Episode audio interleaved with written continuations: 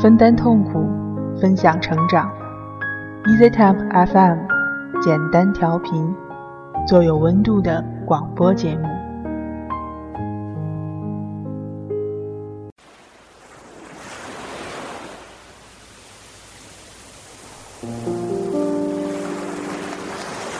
记忆中的外婆，总是带着冬瓜古早茶的味道；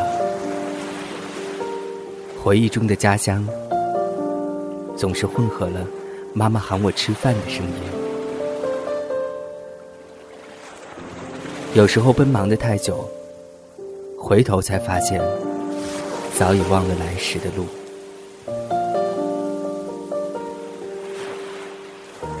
在这个城市漂泊。每个夜里，都好像睡在船上，辗转反侧，风雨飘摇。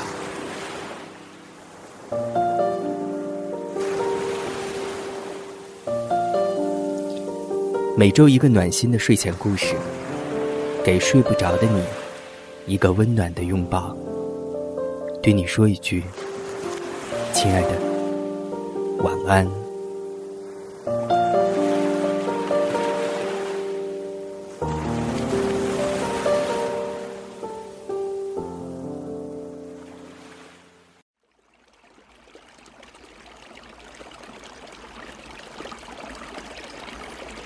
嘿，你还在吗？你还好吗？我是小川叔，现在北京。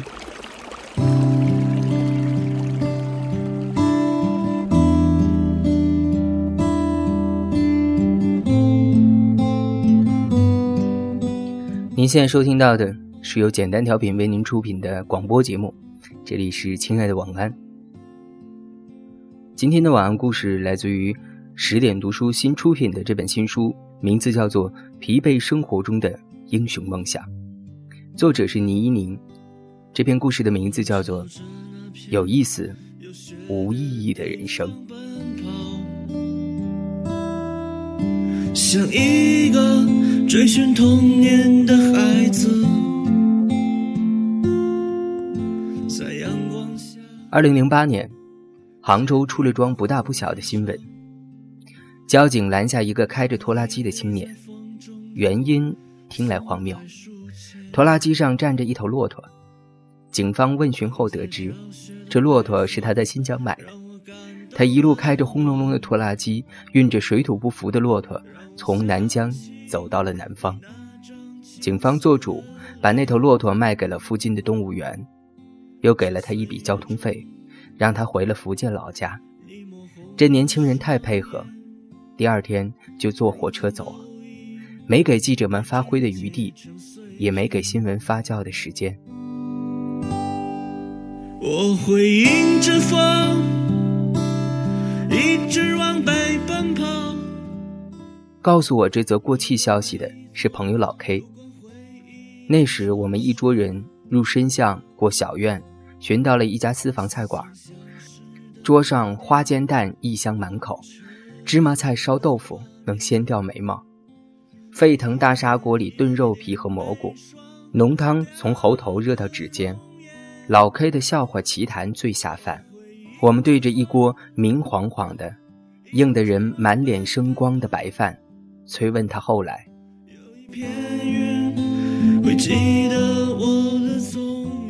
老 K 得知这宗新闻后，立刻奔往杭州找人，当然。他也扑了个空，但他通过朋友知道了年轻人的户口所在，是闽南的一个小村落。月底他驱车前往，房子是空的。问了左邻右舍，说他若干年前进城务工，没回来过。再问下落，就摇头了。老 K 在空房子前坐了会儿，掸了掸屁股上的尘土，起身想走。一个邻人追了出来。自称是本地的中学教师，他递给老 K 一张纸条，请他留下联系方式。等肖飞回来了，我跟他说，外面有人来找过他了，让他给您回电话。对了，那年轻人叫肖飞。他们互换了号码，老 K 之后换了几份工作，几次住址，号码倒是从不变动。他定期给那个邻居打电话，问肖飞有消息了吗？那是二零一三年，老 K 说，他大概是世上唯一一个无亲无故的惦记着肖飞的人了。在他都快质疑这个事情的合理性时，肖飞打来了电话，他语气沉稳说：“谢谢您的关心，我目前在泉州摆夜宵摊，您要是有兴趣，可以过来长谈。”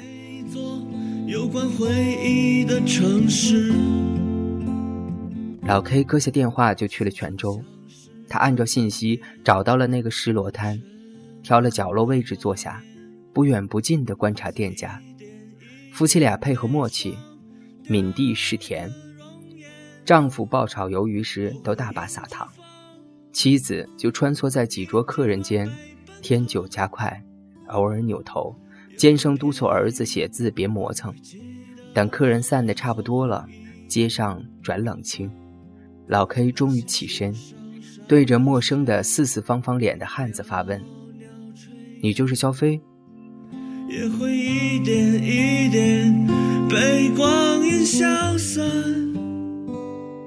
那次长谈，老 K 大失所望。肖飞对五年前的壮举很不上心，煤气要换了，下周儿子开家长会，夫妻俩得派个代表去。这批食材不怎么新鲜。他记得每一桩柴米油盐的琐事，但是不记得那场轰轰烈烈的远行。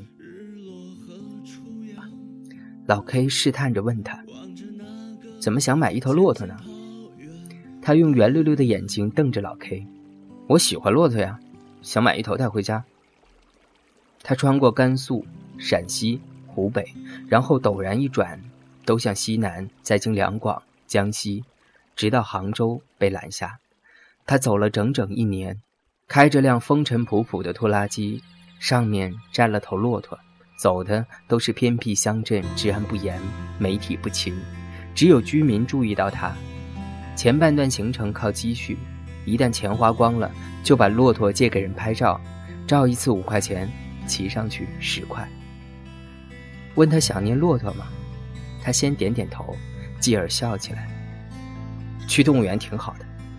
我们小区没办法养大型宠物。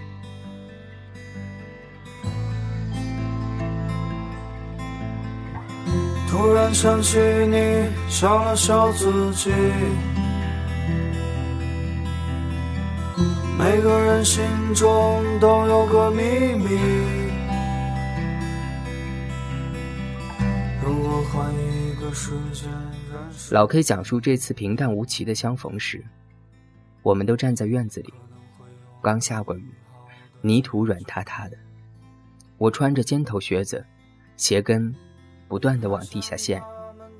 我心猿意马的听后续，其实全在寻找坚硬干燥的土壤。中途听见有人问老 K：“ 那他这一路很辛苦吧？”“嗨，穷人家孩子怎么样都是苦的。”“不替他策划个节目？”讲讲一路见闻也能红一把，想啊，可他压根儿不觉得这事儿牛掰，对他来说，这就是牵着骆驼回了趟家。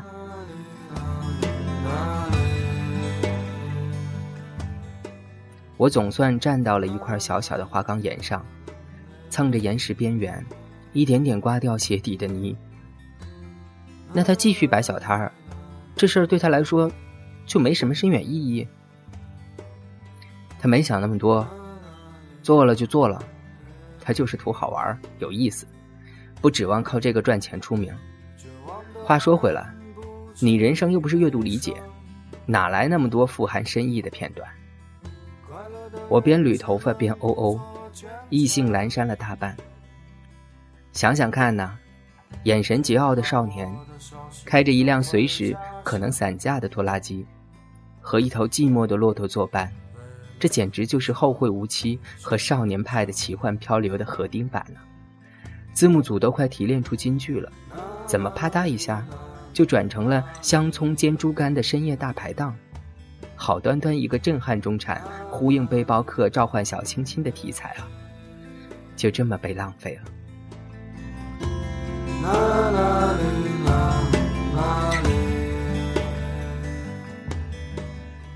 他不想出名，我能理解；安心蛰伏在夜市，也能理解。想不通的是，他怎么就能任由那次大胆的远行过去呢？怎么就能呼吸平稳的，让这段拉风的往事干脆利落的消失呢？换句话说，他怎么就能放任那次旅行，从有意义变成有意思了呢？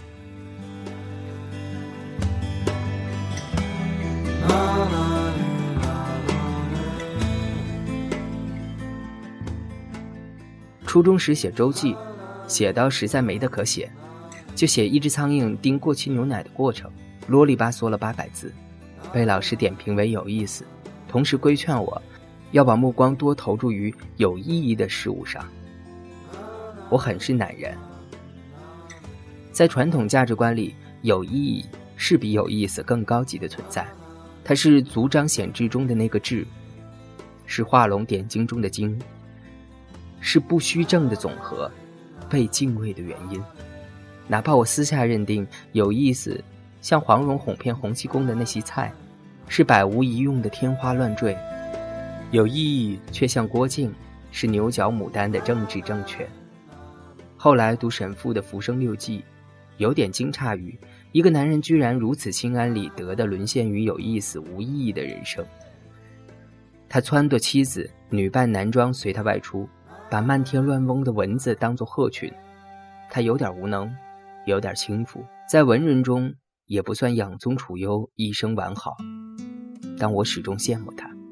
不为别的，单为他身上那股与生俱来的对命运的驾驭感。在风险多多的世间，能够安心的享用纯粹的乐趣，不再试图归纳人生的段落大意，实在是一件很困难的事。我周围有许多人，包括我，都乐意把自己经营成一盘生意。说你想在海边买一所房子。可爱的松狮一起住在那里？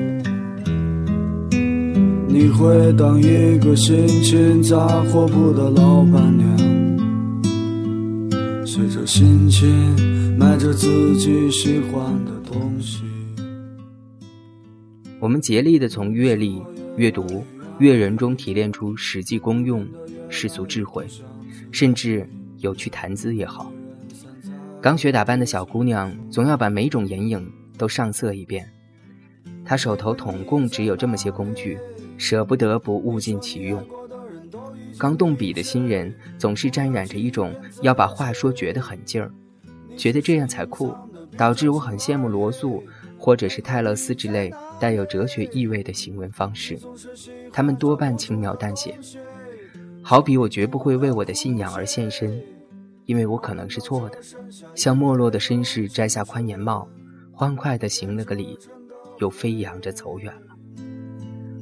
捉摸不定的爱情，吊儿郎当的旅行，为爆米花而生的电影，他们都属于有意思没意义的族群，都是取用时标明了量力而行的存在。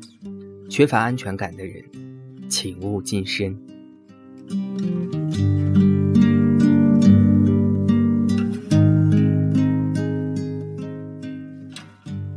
像胡适，他总是把女朋友们放在身后，甚至放在所有萍水相逢的男性以及爵士乐团之后。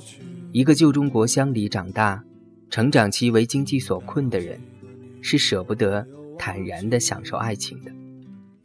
爵士乐团都有可能成为跟特定人群的谈资，建立某种社会关系的垫脚石，爱情却是一个纯天然的把玩的物件。他不好意思对自己那么好。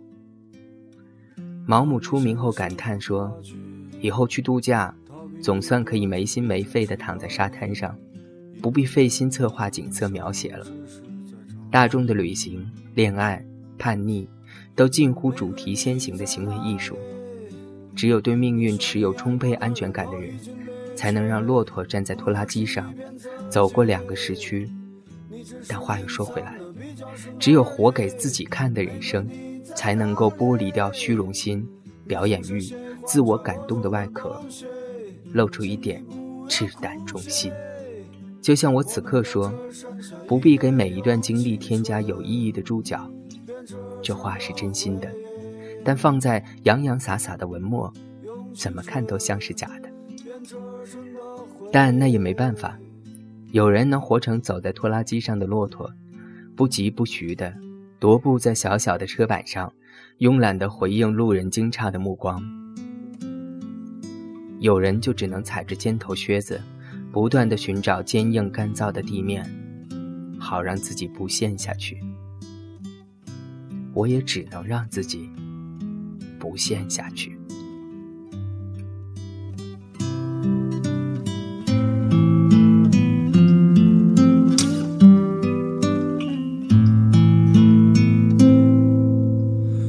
说你想在海边买一所房子。和你可爱的松狮一起住在哪里？你会当一个心情杂货铺的老板娘，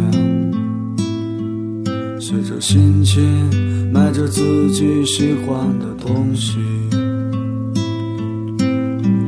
生活越来越压抑，你变得越来越不像自己。一个人散在悲催的风里，玫瑰你在哪里？你说你爱过的人都已经离去，不要欺骗自己，你只是隐藏的比较深而已。玫瑰你在哪里？你总是喜欢抓不住的东西，请你不要哭泣。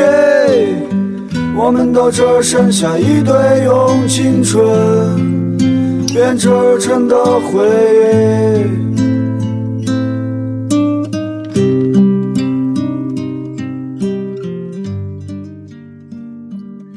今天的晚安故事就到这儿了。作为最有风格、最有人气的文化公众号，十点读书首本新书《疲惫生活中的英雄梦想》目前已经上市。这本书汇集了三十七位敏锐感知生活、以文字记录内心的人际作家，三十七段人生经历的深刻思考。也许每一个故事里都能看见你自己。我是小春叔，亲爱的，晚安。该忘记的你没有忘记？你说你最近爱上了旅行。我知道你也只是想逃避，逃避现实和过去，逃避一个最不真实的你。一个人的路上，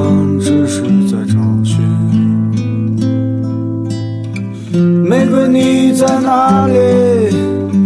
你说你爱过的人都已经离去，不要欺骗自己。你只是隐藏的比较深而已，玫瑰你在哪里？你总是喜欢抓不住的东西，请你不要哭泣。